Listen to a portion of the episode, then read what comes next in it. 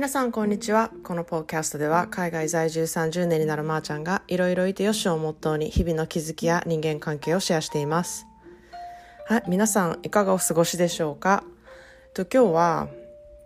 こちらは昨日からね気温45度っていう気温であのめちゃめちゃ暑いです。でこんだけね暑くなるとねもう空気環境も悪くってこう外で過ごすのもね結構あの不健康というかもうどうやって過ごそうかなって思っているところです。であの昨日はねあの初めて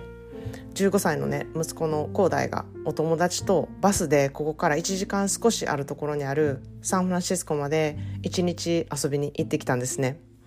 でまあ日本ではこう高校生が都会へ友達とね電車で行って買い物してくるとかってもう全然大したことないと思うんですけれども、まあ、アメリカではやっぱりちょっと危険もありますしこう公共のねあの施設を使ってこう行くっていうことが結構大変なプロセスであったりとか、まあ、免許が取れるまで基本親がねどこにでも連れていくっていう生活がまあ普通とされてるので、うん、あの子供同士でその公共のね交通機関を使ってどこか大きなあの市内に行くっていうのは結構大きなステップなんですね。でそんなでもう一日中満喫したいということでなんと朝6時の出発のバスに乗ってあの、まあ、朝食をねフェリービルディングっていうところで食べたりとか、まあ、そのビルディングっていうのはあの中に地元のねカフェとかお店とかレストランが入っている建物なんですね。でまあなんかそこにブルーボトルも入っていてそこで飲み物を買ってちょっとした朝ごはんをベーカベーカリーで、ね、食べてでそこからなんか徒歩であのキックボード徒歩で行ったりとかまたキックボードを借りてあのモマっていうモダンアートミュージアムの美術館へ行ったりとか、まあ、その日はなんか18歳以下は無料だったらしくってなんかスッと入れたらしいんですね。でなんかその後は行きたかったお店に行ったりとかウィンドウショッピングしたりとかなんかデパートのないカフェでランチをしたりとかこう観光地を次々とねキックボードで回って本当に夕方までもう走り回ってあの楽しい時間を過ごしたみたいなんですね。で、まあ、今はこうアプリがあって私も常にあのそのアプリを開けたら恒大がどこにおるかとか何をやってるかとかどのくらいの時間そこで過ごしてるのかとか全部わかるんですね。であのまあちょこちょこそんなあのしょっちゅう見てねなんか、うん、今どこどこで何してるのってねせっかく友達同士で2人で自由にしてるのになんかおかんがいやいやいやいや言うのもちょっと嫌やろなって思ったんで、まあ、ちょっとアプリでチェックしながらあなんかあの辺ちょっと治安悪いからあんまりいてほしくないなみたいなとこでいてる時は、うん、一応メッセージ送って多分気づいてると思うけどその辺あんまり治安良くないからなんかできるだけ早くどっかに移動してみたいなことを言ったりとか、うん、したりまあなんかそういうのもね、まあ、あの分かっていいかなって思ったんですね。こうこここの部分はあんまなんか良くないなっていうのを感じる。やっぱり肌で感じたりとかしないと、うん、分からないことってあると思うので。でねもう本当にテクノロジーっていうのはめちゃくちゃ便利であのキャッシュをやっぱり持っていると危ないのでもう全てね携帯に入ってる ApplePay で全部払ったりとかうんあのなんか全てもうテクノロジーで全部できるっていうこと。で、まあ、w i f i とかもうどこでもつながってたりとか、まあ、w i f i じゃなくてもあの全然ね電話が使える状態であればもう地図も見れるし予約もできるしっていうのであのすごく本当に便利な世界になって、うん、子供たち本当に高校生とかだったらもうそんなの全然使い回せますし、うん、なんかいい時代になったなっていうふうにすごく思いますそういう意味では。でねあのー、帰りのね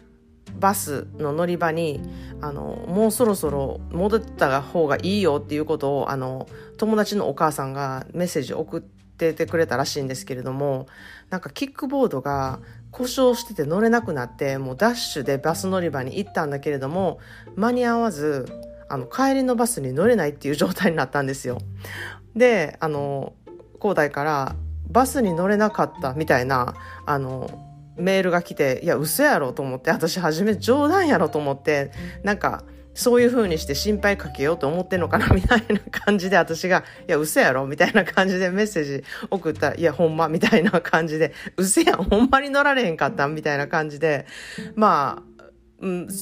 その後、あの、まあ、どう、どうやって帰、帰ったらいいやろうみたいな感じの会話になったんですね。で、まあ、二人とも、こう、行く事前にどうやって行けるかとか、めっちゃいろいろ調べたので、もうなんか、親は別に何もしてなかったんですね。その、あの、サンフランシスコまで行くっていうことに対して、あこうやってこうやって行ったらいいよとか、そういうの一切なしだったんで、まあ、自分たちで調べて自分たちでチケット取ってってことをしてたので、あの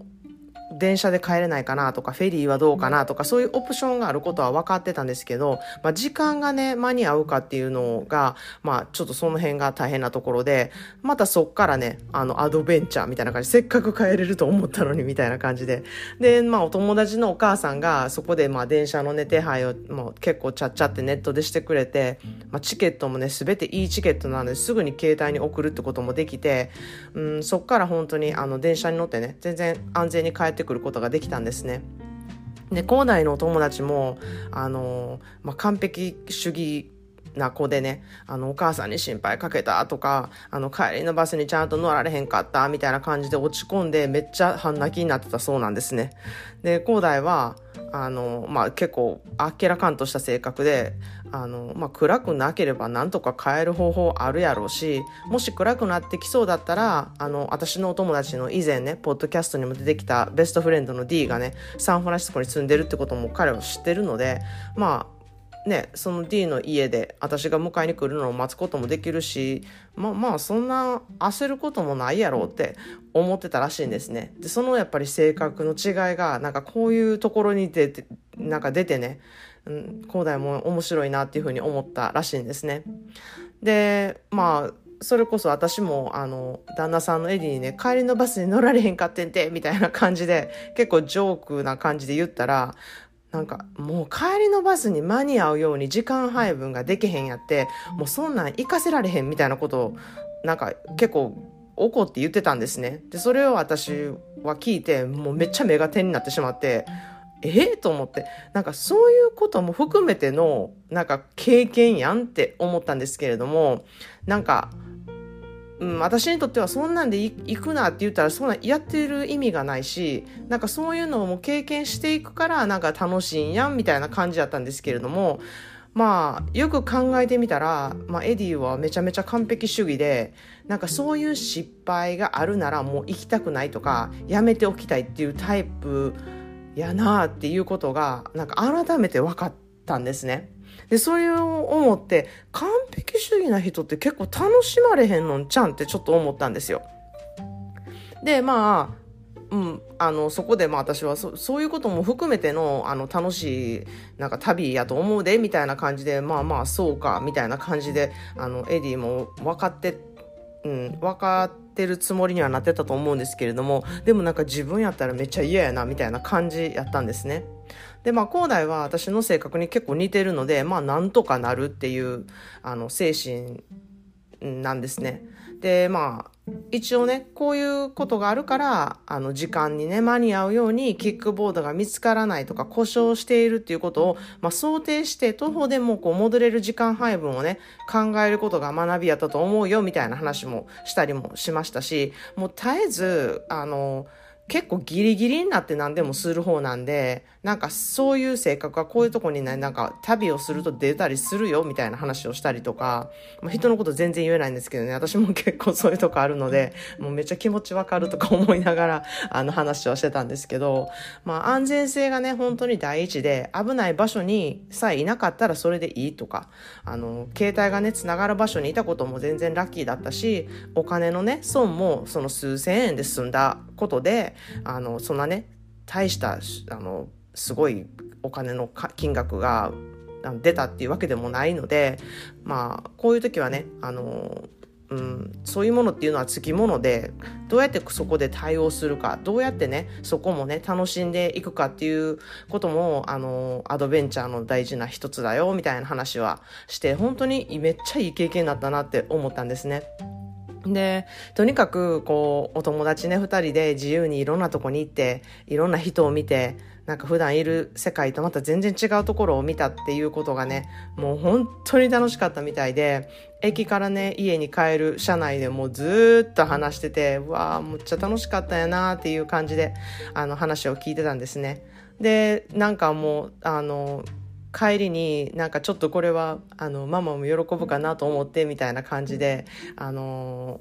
お土産もねちょろっと買ってきてくれたりとかしていや本当に楽しかったんだろうなっていう思いを感じてね私もすごく嬉しくなりました。で、まあ、子供たちにはねいろんなところに行って本当に経験してほしいなって思いながらも友達にねあのもし子供がまー、あ、ちゃんみたいに高校留学をね違う国でしたいって言ったらどうするっていう質問にいつもねえ無理行かせられへんとか思ってる自分もいてなんでこんな矛盾してるんやろ自分って思ったんですけれどもいや今回なんかほんまに行かせてよかったなって思えたことと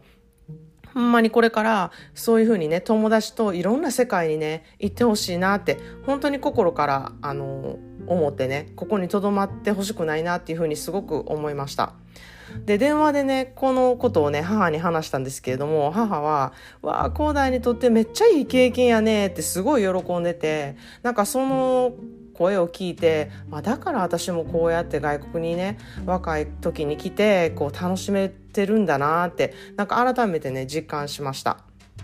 で、まあ、以前も言ったんですけれども私とエディは本当に正反対の性格なんですね。で彼の完璧主義でこう石橋を叩いて渡る性格ともう私のとにかく行っちゃえやっちゃえみたいな その行動力の差がなんかここにも出ててあの広大もオードリーもそれを見てこう育ってるので広大はとにかく調べて大丈夫と思ったらこう行くっていう性格ででオードリーもねエディもね少しでも不安だったらやりたくないとかしたくないとか行かないとかいう性格なんですね。それもなんか家族それぞれ面白いなって思うんですよ。で、まあ、私には理解しがたいこうオードリーとエディのもうどんだけ調べてどんだけ知ってないと不安になるねんっていうところもあのあるんですけれども反対にオードリーもエディも私とか広大のまあなんとかなるやろっていうその何の根拠もないなんでそんな風に思えるのっていうところはほんまにお互いあのあると思うんですね。なので私はなるべくこう不安にさせないようにあらかじめ言っておいてあげることとか、うん、あの不安のある人はないようにしてあげることがあの、まあ、思いやりだし大事なことかなっていうふうに最近改めてこう思います。まあ、いろいろいてよしっていうことでね相手がどうしてあげたら居心地がいいかとか一緒に暮らしていく上で結構大事な要素かなっていうふうに思います。で完璧でなくてもね何かトラブルがあってあのそれなりに楽しめること。で納得するまで計画してストレスを感じることなく楽しめることができる。どっちもねあの自分に合った楽しみ方ができたらそれでいいなっていうふうに思います。それでは今日の一言 English です。You're the most valuable investment you will ever make You are the most valuable investment you will ever make 自分への投資が一番この世の中で重要な投資なのですっていう言葉なんですね自分の成長への投資とか自分の経験の投資とか自分の知識への投資自分の心の豊かさの投資そういうものはね一生持っていられる宝物になると思ってます。目に見えないね宝物なんですけれども本当に一番重要だなって私も思っています。で親としてやっぱり子どもの成長への投資の一つとしてこう教育とかスポーツとかいろいろあると思うんですけれども私の両親がしてくれたようにこの経験っていうこともねすごく大きな投資になるなとあの改めて思いました。ということで今日はあの、うん、広大の経験から私も学んだことをシェアしました。私のね最近最新の、えーと、 self-care Sunday の情報とかイベント情報は公式 LINE からお知らせしていますのであのご登録していただけると嬉しいです。またいいなと思ったエピソードは SNS とかお友達に拡散の方よろしくお願いします。それでは皆さん今日もあなたらしい一日をお過ごしください。Thanks for listening and have a great day.